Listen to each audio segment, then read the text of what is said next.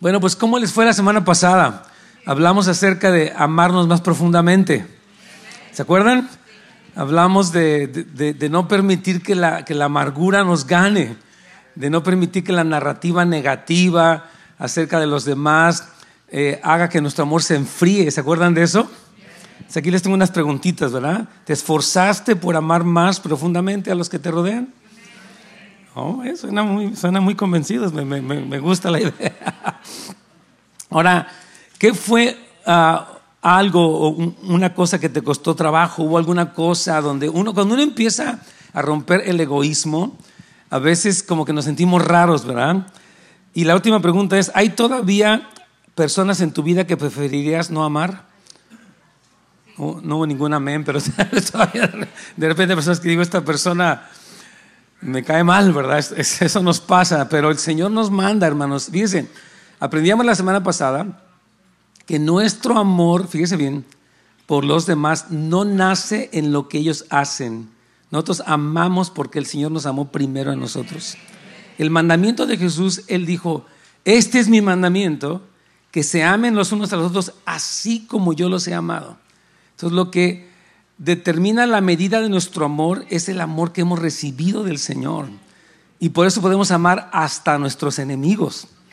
Decíamos la semana pasada, para terminar este breve repaso, que el mundo tiene un concepto, que el amor se acaba, que ya no siento nada, que yo aquí no soy feliz. Hay unas ideas equivocadas. Y yo quiero decirte que el amor es un mandamiento. Y la Biblia dice que todo aquel que ama es nacido de Dios y conoce a Dios. el que no ama no conoce a Dios porque Dios es amor. Entonces, si tú has nacido de nuevo en Cristo, algo que, pues que te caracteriza es que tú amas a los demás y amas a la familia de Dios. Amén. Y lo que vamos a estar viendo en las siguientes enseñanzas, ya planeamos casi un mes junto con el equipo, vamos a ver cómo es que se expresa este amor. O sea, vamos a ver cómo es que este amor funciona en nuestras vidas. Amén. Entonces, este versículo nos dice, deleítense en honrarse mutuamente. Entonces, ¿qué significa el honrarnos y por qué Pablo nos pediría algo así? ¿Verdad? No se trata simplemente de decir, bueno, Dios dice que lo hagamos y vamos a hacerlo, está bien, pero hay que entender cuál es la razón detrás de esta orden. ¿Por qué el Señor nos dice que nos amemos y que una expresión del amor es el honrarnos. Y aparte, ¿qué significa honrar? Vamos a estar viendo esto. Y es importante ver siempre el contexto. Todo versículo de la Biblia ahora está rodeado por un contexto. En el caso de las cartas, Pablo está tocando temas, enseñanzas, verdades. Y en este caso, él ha hablado acerca del capítulo 9, 10 y 11, él está hablando de Israel específicamente. Y está explicando, dice que cuando uno tiene ignorancia, uno se vuelve soberbio. Así está diciendo Pablo. Dice, no quiero que seáis ignorantes para que no se crean más. Está diciendo que los demás, y en este caso que los judíos, porque mucha gente dice, bueno, es que ellos no creen. Dice, bueno, Dios no los ha desechado. Dios tiene un plan y un pacto para con ellos. Y dice, y él habla que todo Israel será salvo, en capítulo 11. Entonces, en ese contexto, en el capítulo 12, Pablo les dice, renueven su mente tienen que pensar no humanamente, no racialmente, sino bíblicamente. Y este es ese famoso versículo, no se conformen a este mundo, sino transfórmense a través de renovar su manera de pensar para que comprueben que lo que Dios quiere respecto a Israel y respecto a ustedes es bueno, es perfecto y es verdadero. Amén. Vamos a leer lo que dice el versículo 3 al 5 de Romanos 12. Dice, por la gracia que se me ha dado, dice, yo tengo una autoridad, una revelación. Dice, les digo a todos ustedes, nadie tenga un concepto de sí más alto que el que debe de tener, sino más bien piense de sí mismo con moderación. Esto es muy importante. O sea, es esto es un, balance muy difícil porque hay dos extremos, ¿no? Hay quienes se creen mucho, la mamá de Tarzán, decimos, y hay quienes se creen menos, hay un complejo de inferioridad donde la persona se siente, pues yo aquí no vengo al caso y pobre de mí, a mí nadie me quiere, me señalan, o sea, entonces Pablo dice, no, ustedes tienen que tener una medida sobria, moderada, pensar adecuadamente acerca de ustedes mismos. Amén. Y Pablo aquí habla de la medida de fe que Dios le, le, haya dado. O sea, Pablo está diciendo aquí algo muy importante, que Dios a todos nos dio un don, nos dio una función en el cuerpo de Cristo y por lo tanto debemos apreciarnos. Te lo voy a leer, dice, pues así como cada uno de nosotros tiene un solo cuerpo con muchos miembros y no todos esos miembros desempeñan la misma función, también nosotros, siendo muchos, formamos un solo cuerpo en Cristo y cada miembro está unido a todos los demás. Amén. Entonces, lo que está diciendo ah, aquí es que toda persona en el cuerpo de Cristo es importante. Todos nosotros, hermanos queridos, tenemos que tener esa, ese entendimiento de que somos importantes, de que somos valiosos, de que, el Señor a cada persona le dio un lugar, le dio una función importante. Porque si no, uno tiende a compararse, tiende a despreciar, tiende a pensar de sí como no debe hacerlo. Amén. Entonces, por eso dice, dice Pablo, entiendan quiénes son ustedes y entiendan quiénes son los demás. Amén. Y lo que dice en el capítulo 11, para darle un poquito más de contexto, es que Dios ha sido misericordioso con todos. Todos nosotros hemos pecado de muchas maneras, ¿está de acuerdo conmigo? Y en Cristo Dios no nos dio un juicio, nos dio misericordia. Entonces Él dice, si Dios tiene misericordia de ti y tiene misericordia de los demás, entonces tú también tienes que tener misericordia de los demás. Está explicándonos por qué la honra debe ser una realidad entre nosotros, no simplemente porque lo dijo, sí lo dijo, pero hay todo un fundamento que explica por qué es que podemos y debemos honrarnos. Amén. Aquí lo tengo en el párrafo B, a la luz de la misericordia de Dios, Pablo recomienda un cambio radical de estilo de vida, con formas muy prácticas de llevarlo a cabo. O sea, el cristiano ha vivido una realidad, el amor de Dios, el perdón de Dios, el derramamiento de los dones. Y todos los cristianos en la iglesia somos eso mismo, perdonados, amados, tenemos dones, tenemos funciones, y entonces eso nos lleva a un cambio radical de vida. En el mundo, dice un dicho, ¿verdad? Pues como te ven, te tratan. En el mundo hay una percepción de las personas, hay divisiones, hay tú eres esto, yo no soy eso, hay crítica, hay comparación, pero en el reino del Señor no hay, no hay nada de eso. Amén. Hay un entendimiento de que todos somos a la imagen, hechos a la imagen y semejanza de Dios y somos parte del cuerpo de Cristo.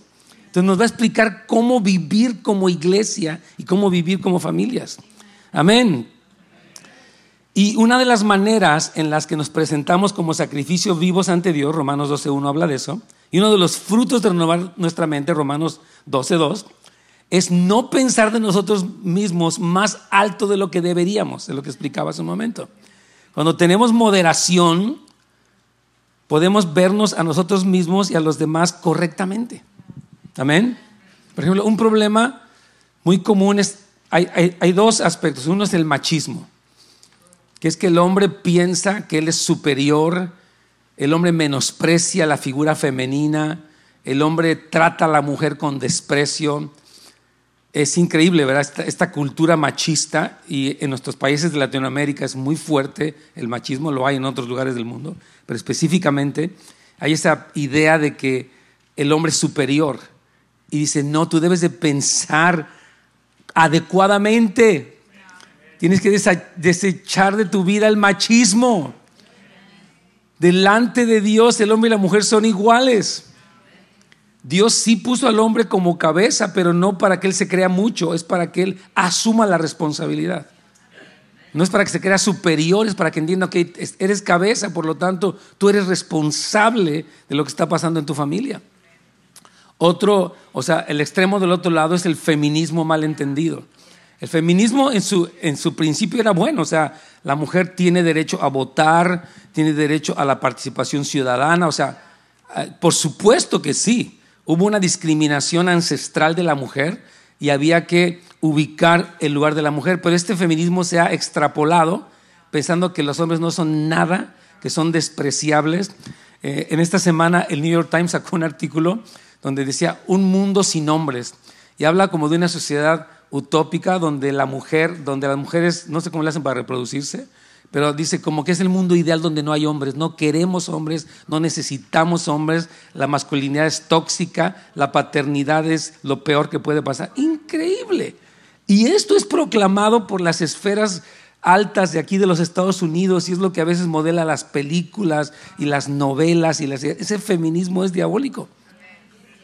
Porque Dios nos creó, varón y hembra nos creó y nos hizo para complementarnos el hombre necesita una mujer y la mujer necesita un hombre. Y en ese contexto del hogar hay bendición para el hombre, para la mujer y para los hijos. Ese es el orden de Dios, hermanos. Amén, gloria al Señor. Entonces, por eso aquí decimos, ¿no? Cuando tenemos moderación, podemos vernos a nosotros mismos y a los demás correctamente.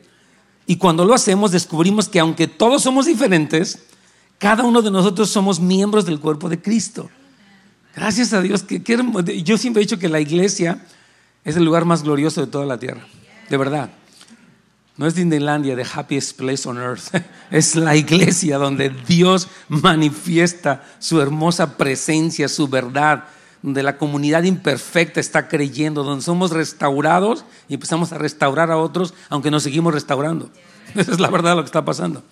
Ahora, párrafo D. Interesante esto que vamos a decir aquí. La mayoría de nosotros, si somos honestos, podemos admitir que hay momentos en los que nos vemos superiores a los demás. De verdad.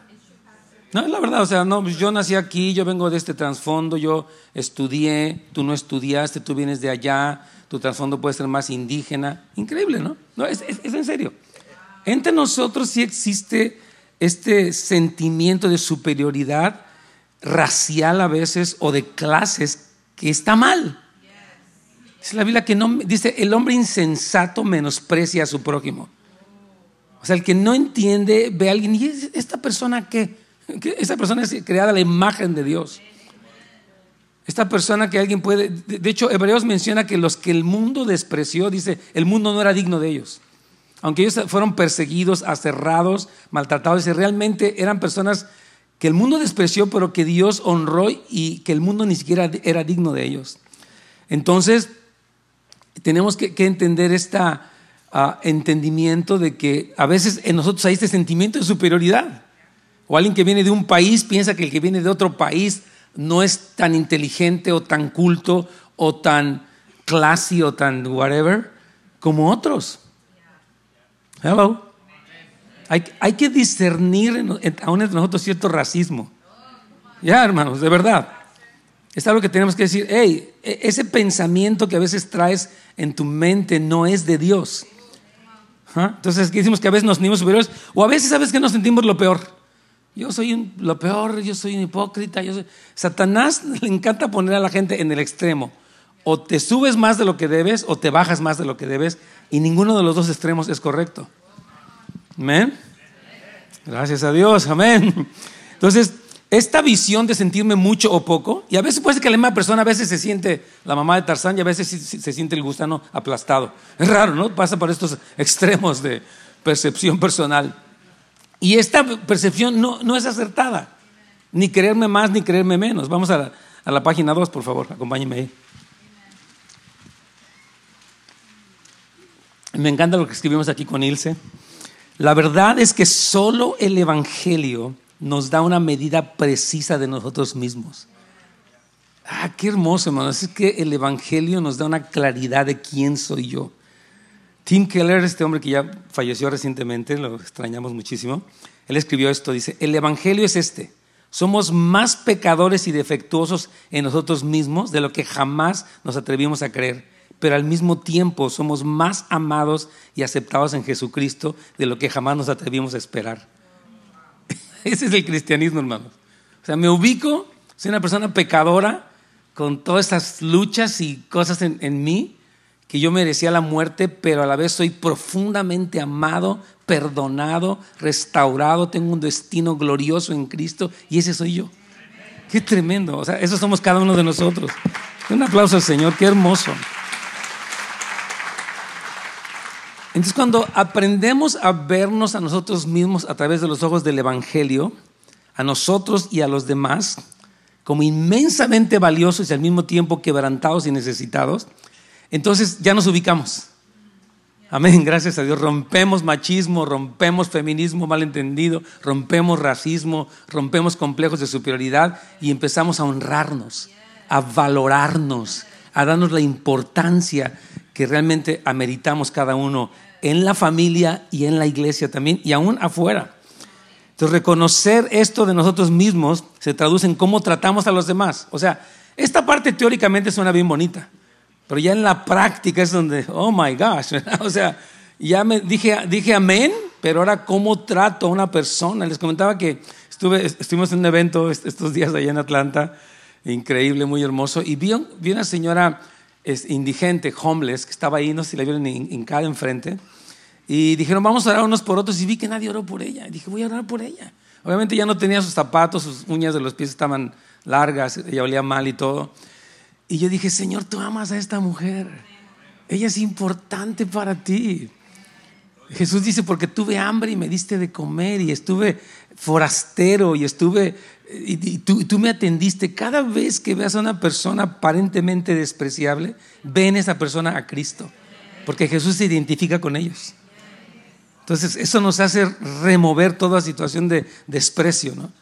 Aun cuando veas, una de las cosas que han dicho los, los indigentes que nos han un poquito ayudado cómo tratarlos es que a veces, hay gente que ve a una persona indigente, hay muchos aquí en Los Ángeles, desafortunadamente, y pasan y como que ni lo ven y dicen, es feo como que la gente nos haga sentir como que somos invisibles, dice uno de ellos.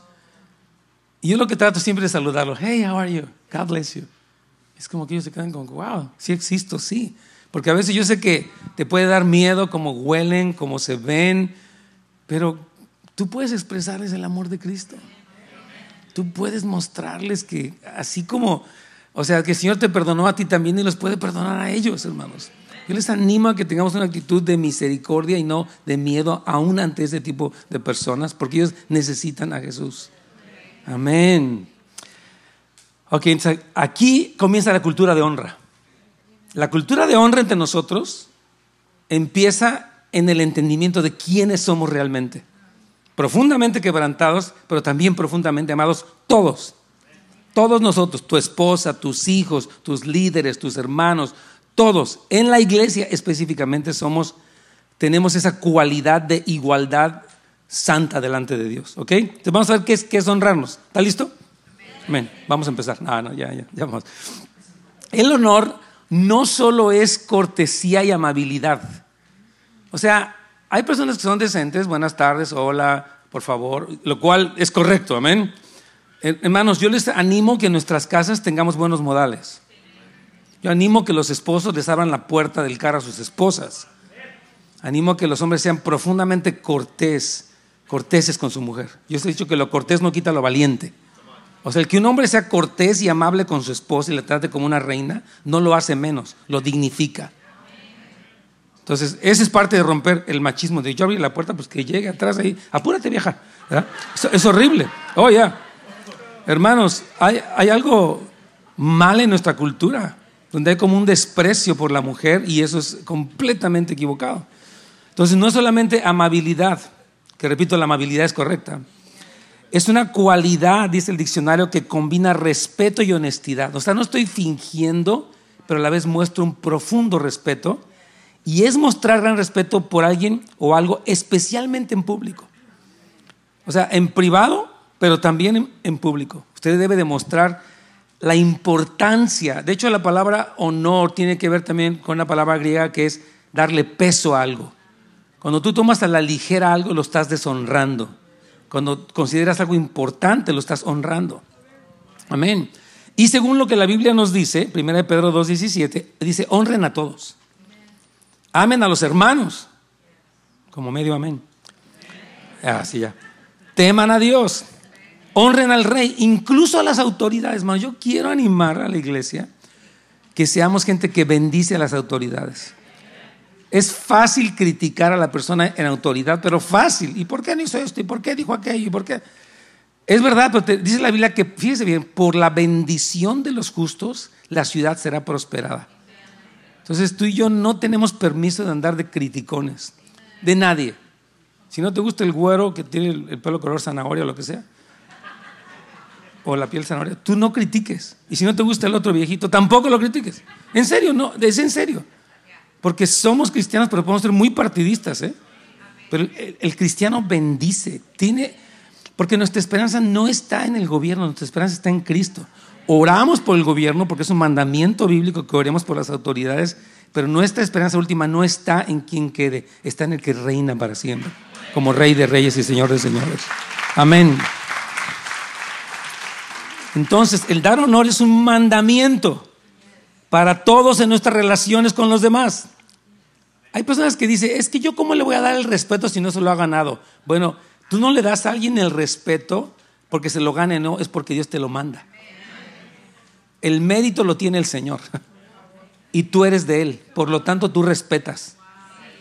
Es lo que la Biblia dice. Entonces la palabra honrar quiere decir darle peso, te decía o importancia algo. Cuando honras a alguien quiere decir que valoras a esa persona y se lo demuestras. Tú puedes decir, yo amo mucho a mi esposa, pero nunca se lo digo. Entonces, ese silencio es una forma de rechazo. O sea, la quieres mucho, pero no lo dices, por lo tanto ella puede asumir que no la quieres. Pues yo trabajo. Bueno, una cosa es que trabajes y otra cosa es que le expreses tu amor a tu esposa. Si yo trabajo por ella, pues sí, pero dile que la amas, hermano. Las pedradas ahí van, hermano, van a salir, ni modo estos temas de, unos a otros van a ser así, así que tráigase un buen casco. Y sobre todo, hermanos, yo les animo a que no nos contemos con que ya oí la prédica. Conténtese con aplicar la prédica. O sea, yo le animo a que usted tome notas, lo platique en su familia, en su grupo de amistad también, que hable con sus hermanos, pida oración, o sea, procéselo. Hermanos, el proceso de aprendizaje no consiste en oír sino en asimilar y que eso afecte nuestra conducta. Amén. Dice la Biblia, no, no os engañéis a vosotros mismos haciéndose oidores olvidadizos de la palabra. Hoy oigo muchas prédicas, un montonal de podcasts y pongo al pastor y luego pongo a otros. Bueno, te felicito, pero ahora ¿cuánto de eso practicas? Por eso es bueno no recibir tanto, mejor poco pero bien procesado que mucho y todo olvidado. Amén. Gloria al Señor, así es, así es. Entonces, fíjate bien, cuando tú le das importancia a alguien, quiere decir que consideras lo que es importante para esa persona, o sea, qué siente, qué piensa y qué necesita. Diga conmigo eso, ¿qué siente? ¿Qué piensa y qué necesita? Por ejemplo, un buen esposo sabe qué piensa su esposa, qué necesita ella, ¿verdad? Y qué es lo que quiere, qué es lo que está pasando con ella, qué, qué siente. Porque yo, he visto que uno de los problemas actuales muy fuertes, y lo vamos a estar viendo en el, curso de matrimonios, es que hay mucha distancia, mucho silencio, hay mucha, se asumen muchas cosas y en este asumir hay muchos malos entendidos. O sea, nunca le dije lo que quería, pero me enojé porque no lo hizo. Oh, wow. O sea, nunca le dijiste y te enojaste. Pues si no le dices, ¿cómo va a adivinar? Amén. Lo decíamos la semana pasada. Entonces es importante que no asumas, mejor te comuniques. Amén. Gloria al Señor. Entonces vamos a ver un poquito la honra entre padres e hijos. Aquí van para los... ¿Cuántos jóvenes aquí menores de 20 años tenemos? ¿O 20 más o menos, 20 y tantos? Hay algunos, dos o tres. Casi no. Puros viejitos, puros. Ah, ok, jóvenes. Es importante que escuchen esto. Miren lo que dice la Biblia en Efesios 6 del 1 al 3. Hijos, obedezcan a sus padres porque ustedes pertenecen al Señor. Fíjate, no dice porque tus papás son increíbles. Dice porque ustedes pertenecen al Señor. Mi mamá está de malas. Bueno, no te pregunto, si, tu mamá está de buenas, obedécela. No estoy justificando que la mamá esté de malas, pero estoy diciendo que el fundamento de la obediencia es que tú le perteneces al Señor. Dice, pues esto es lo correcto. O sea, Dios dice que lo correcto es la obediencia de los hijos a los padres. Vivimos en una sociedad que desprecia mucho a, o sea, los adultos y los ancianos. Como que, ¿qué va a saber? Mucho. ¿Qué va a entender? Bastante. Pero no sabe usar el teléfono. Eso no importa. El que no sepa usar un teléfono no lo hace, o sea, no es, no es tecnológico, pero puede tener mucha sabiduría que el teléfono no te va a dar. El teléfono y el Google te va a dar información, no te va a dar sabiduría. Entonces tú no puedes despreciar a una persona porque no sabe cómo manejar una computadora. Amén. Y versículo 2 dice, honra a tu padre y a tu madre. A ver, quiero oír un amén de los jóvenes. No, de los jóvenes. Jóvenes, a ver. Hijo, ¿qué ondas? ¿Qué despertar estos jóvenes? Amén, amén. Dice, este es el primer mandamiento que contiene una promesa. O sea, a ti te conviene honrar a tus padres. Dice que te va a ir bien, que vas a tener una vida larga. Vas a ser prosperado. Amén. Dice, te irá bien y tendrás una vida larga. Es una promesa, hermanos. La deshonra produce muerte.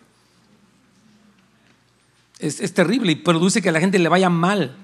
Ahora, no, nadie, yo, o sea, hemos tenido papás perfectos, hubieron buenos, malos, irregulares, pero perfectos no ha habido. Pero no lo honramos por la perfección de los padres, insisto, es por el mandamiento de Dios. Entonces los hijos demuestran honra a sus padres obedeciéndolos, porque saben que pertenecen al Señor. Honrar a tu padre es darle seguridad de que todo está bien. Y una cosa, fíjese que este tema le comentaba él, se parte de este, lo compartí hace muchos años. Teníamos lo que era la noche de padres e hijos, ¿se acuerdan? Los? Y, y yo les hablaba que una cosa que desconcierta mucho a los padres es no saber qué está pasando con los jóvenes. Algunos días están callados, se meten a su cuarto, están en sus audífonos, así todos como bueno, no sé, no, no voy a ser negativo con ellos, los voy a amar. Ok. ok, entonces están los chavos un poco desconectados y el papá y la mamá se preguntan, ¿qué pasará con mi hijo? ¿Qué siente? ¿Tuvo problemas? Y hay como una especie de silencio. Yo recuerdo cuando mis hijas estaban creciendo que dije, no sé qué está pasando con ella. Se siente mal, tiene luchas, tiene problemas, se deprimió. Y una forma en la que los hijos honran a los padres es haciéndoles saber cómo están. ¿Me oyeron jóvenes?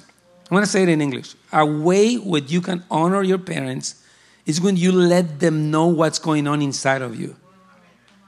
Ahora me decía ayer un hermano, es muy, muy buena pregunta. Tengo permiso para compartir esto, por cierto. Es que me dice, es que mi hijo me dice que si él me dice algo yo me voy a enojar. Dije, bueno, ahí sí tienes que calmar tu enojo. Porque ¿cómo te va a tener confianza si tienes un genio horrible? Entonces los jóvenes, mí ahora sí los jóvenes, si quieren les estoy dando... Sí, can you say amen? Okay. O sea, porque el joven, por ejemplo, el papá tiene incertidumbre de lo que pasa con el hijo. Hay silencio, lo ve en su teléfono, lo ve que se deprime o está ahí. Le pregunta, ¿cómo estás? Bien, I'm fine, I'm good. O sea, bueno, así muy nice. Estoy siendo sarcástico, perdóname, señor.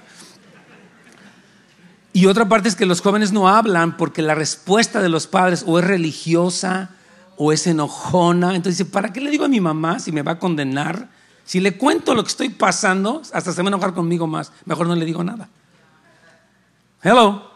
Entonces tenemos que poder propiciar un ambiente de conexión en nuestras familias para protegernos, para ayudarnos, para animarnos.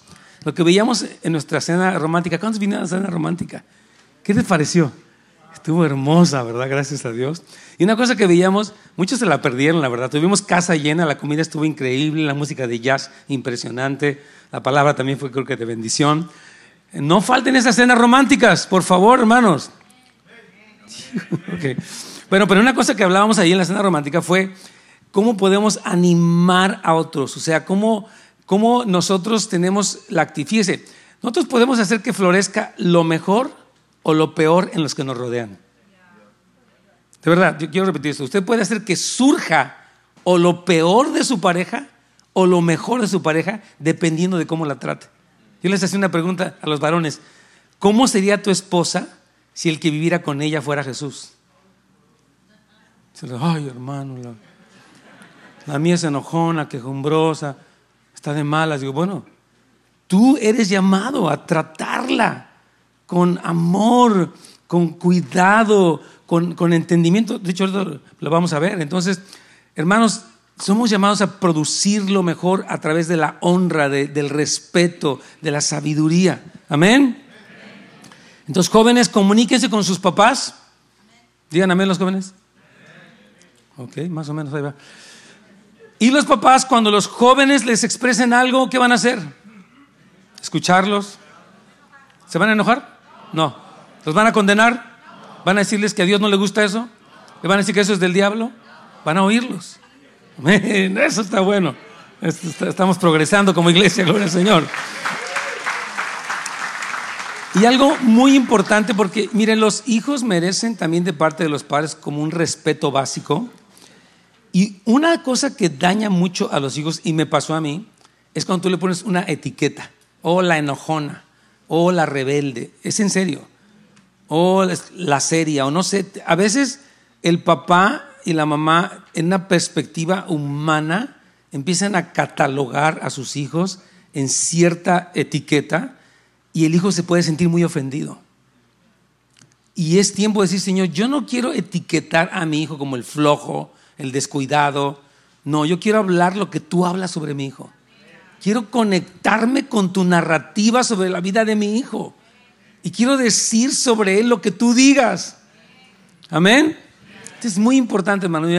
Yo siempre creo esto. O sea, Dios es, a Dios le encanta honrar y a Satanás le encanta deshonrar. De verdad, es tremendo. Satanás es así, él es el que difama, el que mete sospechas, el que mete calumnias, es el diablo.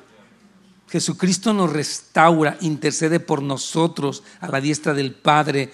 su sangre habla mejor a nuestro favor, clama misericordia. Jesucristo es el que da honra, hermanos queridos. Amén.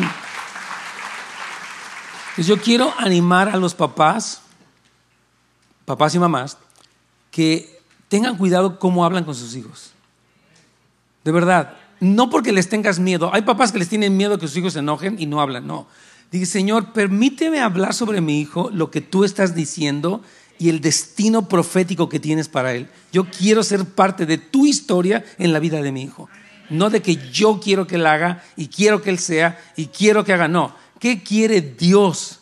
Nuestros hijos son del Señor, son prestados, son propiedad de Él y tú eres llamado a, por una temporada, no sé, muy corta realmente, de los uno a los veintitantos años, a formar parte y después tú los lanzas, se casan, ellos hacen carreras, hacen su vida, pero tenemos que entender el tiempo que yo los tengo, tengo que ser parte de la narrativa de Dios sobre de ellos. Amén. Señor, fíjese, Aquí pongo cómo Satanás quiso eh, sembrar discordia aún entre Jesús y sus discípulos. Vamos a la página 3 rapidito, por favor. Satanás quiere mezclar o quiere meter discordia entre padres e hijos, entre esposos y esposas. ¿Sí se ha dado cuenta? Satanás quiere meterte, ah, es que te está usando, es que se aprovecha de ti, ah, es que en realidad no te quiere. Ah, y Satanás alimenta esas sospechas. Tú tienes que decir, no, yo no voy a escuchar esas sospechas. Mire, aquí nos cuenta Mateo 9. Es bien interesante qué pasaron. Fíjese, que cuando vieron esto los fariseos dijeron a los discípulos, ¿por qué come vuestro maestro con los publicanos y pecadores? Estaban, llegaron estos hombres, yo creo que movidos por el diablo, a cuestionar la espiritualidad de Cristo. Pues no que Jesús es muy santo y es el Mesías, anda ahí con puro publicano y pecador y prostituta, ¿qué es eso? Fíjese, estaban metiendo en los discípulos una duda acerca de su, de su líder. Y luego vean lo que pasó. En el versículo 14 de ese mismo capítulo dice, entonces vinieron a él los discípulos de Juan diciendo a Jesús, ¿por qué nosotros y los fariseos ayunamos muchas veces y tus discípulos no ayunan? O sea, tus discípulos son bien chafas. Nosotros sí estamos bien metidos en la oración y estos cuates andan comiendo quesadillas y de todo le entran estos. No que son tus discípulos, ¿qué discípulos tienes? Si se da cuenta cómo Satanás va a la parte de abajo para cuestionar a la parte de arriba. A los hijos les puede meterlo contra sus padres, a los miembros de la iglesia contra sus líderes. Satanás empieza, pues no que tu líder, Satanás es el que mete las sospechas. O, y luego le mete al líder, pues esta persona está ahí pero ni es nada. O sea que el líder puede tener una percepción negativa de, de los que sirven y Satanás está sembrando una discordia para que se enojen. Cuidado, hermanos, con escuchar esa narrativa. Vamos a desarrollar una cultura de honra entre nosotros. A hablar lo mejor, a darnos importancia como Dios manda que nos demos importancia. Aquí pongo algo ¿no? en el número 3. Cuando alguien se siente deshonrado, se desmotiva y se provoca lo más negativo. En una casa, fíjese bien, alguien puede estar disgustado porque ha sido deshonrado. Mire, una cosa que hemos este, aprendido es que, por ejemplo, Normalmente en el rol tradicional de una familia, el papá sale a trabajar fuera del hogar, la mamá trabaja en el hogar, o sea, ambos trabajan. El hombre percibe un sueldo y la mujer aparentemente no percibe un sueldo, pero el, el sueldo del hombre pertenece a los dos. a la familia. Los varones pueden decir amén. Oí puras mujeres diciendo amén. Puras mujeres diciendo amén a eso y los hombres no dicen amén. Repito, el hombre, o sea, los dos trabajan. Porque la, esposa no creo que esté dormida todo el día. Ella cuida niños, ella lava ropa, ella lleva a la escuela, hace de comer, tiene una función en el hogar. Muchas trabajan fuera. Algunas trabajan fuera y dentro. Y el hombre trabaja fuera. Entonces, ellos están ahí trabajando en toda esta situación y a veces cuando el hombre llega a la casa hay una cultura de deshonra. Ya llegó, pues ahí sírvete. ¿Y qué de cenar? Pues lo que encuentres. ¿Qué hiciste? Pues lo de ayer porque no se lo terminaron estos. Pero ya tiene, ya se ve verde por arriba. Se tiene... Increíble, ¿no? Mire, yo, voy a decirles algo. Una cosa que yo, yo aprendí, yo digo, mis papás no eran cristianos mientras yo iba creciendo. Y mi mamá siempre tuvo una cultura de honra hacia mi padre. Ella tenía 10 hijos. Y era una mujer, pues imagínate, ¿no? El trabajar de tener 10 hijos, cocinar, planchar, lavar, increíble. Pero cuando mi papá llegaba, ella como que paraba el mundo y decía, ya llegó tu papá, pasen para saludarlo. Y todos los 10 chamacos llegábamos a saludar a mi papá. Y mi mamá tenía preparada una cena bien. Decía, no, decía, es que estoy cansadísima. Y ni creas que te voy a dar nada. A ver, yo estuve lidiando con toda esta bola de latosos y ahí sírvete. Nunca era así. Nunca. Ella tenía una cultura de, él es, él es mi esposo y yo voy a darle un lugar de honra. Entonces, esto es precisamente el no tomar a alguien a la ligera. Amén. Espero que el mensaje esté llegando a las mujeres hermosas. Amén. Gloria al Señor. Aleluya. Amén. Ahora vamos a ver también de los esposos a las esposas, cómo se da la honra. Es, un ejemplo de, la honra. Están buenas las las están. Gloria al Señor. Okay. Dice, ustedes maridos, de la misma manera, está hablando de la cultura de honra, vivan con ellas con comprensión. Qué hermoso es un hombre comprensivo, que entiende las dinámicas tanto físicas como emocionales de su esposa. Tiene que saber que ella tiene, o sea, se esfuerza, la mujer es fuerte, pero también se cansa. La mujer puede lidiar con cosas, pero también se preocupa por el futuro. Entonces, un hombre que le da honra a la mujer considera la necesidad de seguridad que la mujer tiene. La mujer necesita sentirse segura de dos cosas, de que es amada y de que el futuro va a estar bien. Y un hombre que honra a su esposa le da esa seguridad. Por ejemplo, hay hogares donde lo que gana el esposo es un misterio. ¿Cuánto gana tu esposo? Sabe. Es así como un misterio. Y él dice, pues ahí pues nos alcanza, ¿no? Entonces, pues dale gracias a Dios. Y Él tiene sus tejes y manejes. Como si el dinero fuera de Él. El dinero, mire hermanos, somos mayordomos y todo es del Señor. Y en nuestro hogar el dinero es de la familia. No es como que yo soy el rico y ella es la pobre. Tenemos que, estas mentalidades son machistas y equivocadas. Usted tiene un dinero que entra, entre los dos trabajan, y lo manejan todo de acuerdo honrando a Dios y honrándose uno al otro y honrando al hogar. Amén. Muchas eh, este, parejas tienen economías separadas y eso daña muchísimo, porque él le manda a sus papás, ella le manda a los suyos, ella tiene sus deudas, ella tiene las suyas, perdón, él tiene las suyas. Y este caos financiero provoca deshonra, provoca división, es una semilla para el divorcio. ¿Está oyendo bien? La Biblia dice que serán una sola carne. ya no son más dos, sino uno. Entonces, ¿por qué manejar cada quien sus finanzas separadas? Si son uno, porque ahí sí son dos. Pues es que ya gasta mucho, hermano. Bueno, ¿sí? Pues póngase de acuerdo. Dile, mi amor, está padre que gastes, pero hay un límite, porque no se puede estar gastando en todo.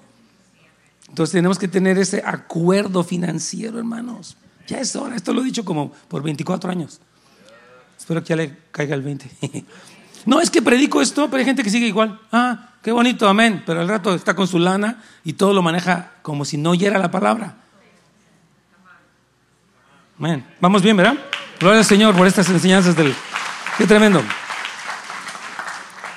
Entonces, voy porque se está terminando el tiempo. Vamos nada más, ¿cómo será la honra de la, de la esposa al esposo? Ahora están las mujeres aquí bien sharp. Aleluya, hermanas. Vamos a leer esto. A ver, así mismo ustedes, como todo es así mismo, está hablando, así mismo hombres, así mismo mujeres, así mismo los que sirven. En el reino de Dios, la cultura es una cultura de honra, no de deshonra, no de rebajar a nadie, no sentirse superiores, de reconocer, apreciar. Y no es fácil, pero vamos a construir esto, hermanos. Construyan su hogar una cultura de honra y empiece por usted. No espere que el otro lo haga. No, pues cuando ella me honra, pues yo la honro a ella, porque si no me honra yo, ¿por qué la voy a honrar? Porque tú vas a empezar a tú ser el ejemplo. Y a partir de ahí todo va a cambiar. Si tú cambias, amén. Entonces dice, así mismo ustedes mujeres estén sujetas a sus maridos. Eso, para que, amén, tremendo. La sujeción a la autoridad del varón es honra. En, el siglo XXI casi suena hasta agresivo decir esto. Mujer, sujétese al esposo. Yo sujetarme a este. Horrible. Ese, es el feminismo. Hay hermanas que son cristianas, pero son feministas de corazón. ¿En serio? O sea, yo, ¿por qué me voy a sujetar? No, que se aguante, nada que ver yo, pero ni loca. Increíble. Y es o cristiana, no sé qué es. Padre mío, hermanos. Dice, fíjate bien, que si ellas se someten, si algunos no obedecen la palabra, también serán ganados sin una palabra por medio de la conducta de sus mujeres al observar su conducta pura y respetuosa. Una mujer debe de purificar su corazón, lo que vimos la semana pasada, de amargura, de queja, de sospecha, de resentimiento, porque si está contaminada de eso, ella va a hablar mal, va a hablar cosas negativas. Yo hablaba con una mujer no está aquí. Y le decía, tu vida debe estar, o sea, empapada de lo que dice, de lo que la mujer de Proverbios hace. Dice que la ley de la clemencia está en su boca. O sea, una ley de misericordia. Una mujer puede ser muy cruel, la verdad, puede ser muy hostil. Y, dice aquí que, que la mujer sabia edifica su casa, pero que la necia con sus manos la derriba. Entonces necesitamos, hermana, usted no puede llenarse de crueldad porque está enojada, está ofendida, está herida y usted es negativa, es quejumbrosa y es criticona. Híjole, estuvo. O sea, no puede ser así, hermana. Usted tiene que romper con eso. Y si usted le está cayendo ahorita la pedrada, diga, Señor, me arrepiento y yo diario voy a recibir tu gracia para hablar bendición. Que vamos rápido. Honrar, pasamos ya a lo siguiente, reconocer lo, lo que otros hacen bien. O sea, el reconocer, hermanos, lo bueno que alguien es es fundamental para animarlo. La gente necesita ánimo. You can do this. Yes, you can. Yo, he hablado con una pareja, tampoco está aquí. Es que me gusta decirlo porque dice. Entonces, yo le decía a, a ella cómo es que su esposo necesita esperanza. Él está pasando por un tiempo depresivo, él ya no es tan joven, él siente que está decayendo y si ella le dice, ay, qué barro, siempre con las... Ahí va. O sea, hermano, feo la cosa. Entonces yo le decía, necesitas darle esperanza. Tú puedes hacerlo, mi amor. Yo creo en ti. Estoy llorando por ti. Hay promesas sobre tu vida. Todo va a salir bien. Le dije, al hablar así lo vas a levantar. Pero si lo sigues criticando y atacando, lo que él hace es huir de ti. Sí, porque siempre está ocupado que no quiere ni verla. Ni modo. De veras, hermanos queridos, mire, debemos eh, deleitarnos, dice la Biblia, deleítense en honrarse mutuamente. Dios honra y el diablo deshonra. Eso lo creo 100%. Mira, vamos a hacer rápidamente este ejemplo como Jesús. Lo ponía ayer porque me encanta. Mira, Jesús, como te decía, es, un hombre que honra, es Dios hombre que honra. Y aquí en, en Marcos 15, 28 dijo, entonces respondiendo Jesús, oh mujer, grande es tu fe hágase contigo como quieras, y su hija fue sanada desde aquella hora. ¿Se acuerdan? Esta mujer recibió una negativa de Jesús. Su hija estaba endemoniada. Jesús, ella fue a buscar a Jesús. Jesús no le hizo caso. Él le dijo que no le iba a hacer el milagro, que ella no era judía, que no le iba a dar. Y dijo, Señor, yo creo que tú eres tan bueno que me vas a dar mi milagro. Dijo, y entonces Jesús públicamente a una mujer sirofenicia, no judía, le dice, mujer grande es tu fe. O sea, Él la reconoce públicamente. Qué hermoso. Jesús es alguien que honra. Fíjese, más adelante dice aquí cuando este centurión, uno que le, que le dijo Jesús, yo voy a ir a tu casa para sanar, dice, no, vengas a mi casa, Señor, no, yo no merezco nada. Pero si tú dices la palabra, mi siervo va a ser sanado. Yo a mi siervo le digo que vaya y va. Y si tú que eres el Señor dices que mi, que mi siervo sea sano, él va a ser sano. Y él le dice ahí, Jesús se maravilló y dijo a los que le seguían, de cierto os digo que ni aún en Israel he hallado tanta fe. O sea, necesitamos ser gente que aprecia. Gracias, mi amor, te quedaron muy ricas las enchiladas. Pero ayer también hiciste, pues nada más había tortillas y agradece que había tomates para hacer. Dale gracias y honra. Los hombres deben de honrar que sus esposas son hermosas. Siempre. Amén. A ver, varón, volteate con tu esposa y dile, qué hermosa estás, mi amor. Pero que, que vela los ojitos. E, es muy importante. Una persona me decía, es que nunca me dice que estoy bonita. Y le decía, ¿y por qué no le dices? Pues es que estoy cansado. ¿Qué tiene que ver tu cansancio que le digas te ves bien hermosa? Me decía, yo necesito que me diga que estoy bonita. ¿Cuántas mujeres necesitan que digan que están hermosas su esposo? Amén. Dígalo con ganas, hermanas. Ya, para que los hombres los escuchen. Otra cosa más, hermanos, y ya para ir terminando. Mire, aquí lo tengo en el párrafo B. Honrar también quiere decir que no rechazas a esa persona, deseando que fuera alguien más. Hay personas que como que han menospreciado. Lástima que no fuiste empresario. Mira, ahí andas de chofer. Hermana, en serio, no puede hablar así, hermana. Usted debe decir gracias por lo que eres.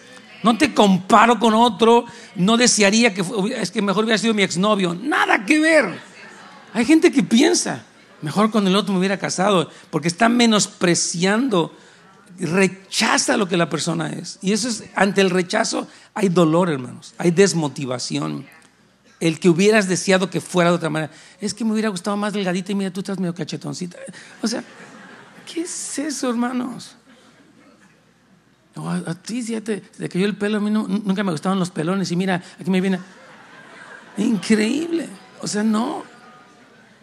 E, e, es que son cosas feas que se dicen así como un rechazo a lo que... Yo he visto, hermanos, que el aceptar la personalidad de alguien es algo que, o sea, lo que la persona es. No estoy diciendo que aceptemos lo malo, todos queremos que los demás mejoren, pero aceptamos la personalidad básica de alguien. Yo, por ejemplo, yo, yo les comentaba ayer yo quiero confesarlo, cuando yo me casé con mi esposa, yo dije, yo la voy a cambiar a ella. En serio, yo dije, yo la voy a hacer más como yo. El Señor me dijo, mm, te voy a enseñar que ella en muchas cosas es mejor que tú. totalmente. Y que ella eh, no va a ser como tú, va a ser como yo la hice para que ella fuera. Entonces más bien tienes que descubrir quién es ella para que maximice su potencial en vez de que la estés forzando y frustrando porque no es lo que tú quieres que ella sea, cuando ella va a ser lo que yo quiero que ella sea. Wow, qué lección para mí, hermano, la verdad. Que perdóname, Señor, porque yo trato, es como un rechazo el tratar de, eres así, pero qué lástima que no fuiste asado, qué horrible. De veras, fíjate, dice Romanos 15, 7. Por lo tanto, acéptense unos a otros, tal como Cristo los aceptó a ustedes, para que Dios reciba la gloria. Entonces, la aceptación es un arma muy poderosa, hermanos queridos. Y tenemos que usarla en nuestra casa, con los nuestros. Por último, honrar quiere decir que tú te sacrificas y sirves a los demás. O sea, les das el tiempo, les das la atención, les das el cuidado. Por eso es bueno que paren el celular. Aquí no están como los ameneros están acá. Voy a distribuirlos yo creo que en dos partes para que si quiere la amén se escuche de ambos lados. Aquí, ¿sí amén es de este lado? Eso. Los ameneros. Es que sí, o sea, mire, me, estaba contando una persona que no está en este, en este estado, gracias a Dios, está en otro estado. Me decía esto, me dijo, dice, ¿sabe qué estamos haciendo nosotros? El viernes apagamos toda la corriente eléctrica de la casa. El wifi, computadoras, celular, y si todo es con velas. Y nosotros preparamos, están practicando el Shabbat, Dice, desde el día jueves mi esposa prepara ya las cosas, ni siquiera calentamos nada, ensaladas, frutas, cosas así, ensaladas frías. Dijo, para poder estar viéndonos, oyéndonos. No hay distracciones, no hay interrupciones, nada. Estamos solamente oyéndonos. Yo les cuento una historia, mis hijos se sientan. Es rarísimo. Al principio era raro porque como que estamos, todo el mundo, algunos ni, teléfonos tienen y sienten que hasta les vibra la pierna. En serio, ya, es un reflejo. el fantasma del teléfono te persigue. Padre Santo. Entonces es bueno que digas, a ver, viernes se acabó, todo. Nada de notificaciones, ni clientes, nada. Son mis clientes. Para tus clientes un rato. Hay gente que le tiene una devoción a sus clientes que, o sea, sí atiéndelos, sé, bueno, buen proveedor, pero para. Amén, varones. Tienes que parar y ya, aquí ya no. Ya a esta hora se acabó. Eso es para el Señor, para mi familia. Necesito conectarme. Voy a honrarlos haciendo todo lo demás a un lado. Todo lo demás va a estar a un lado para honrar a tu familia. Amén. Vamos a ponernos de pie, vamos a orar, hermanos queridos.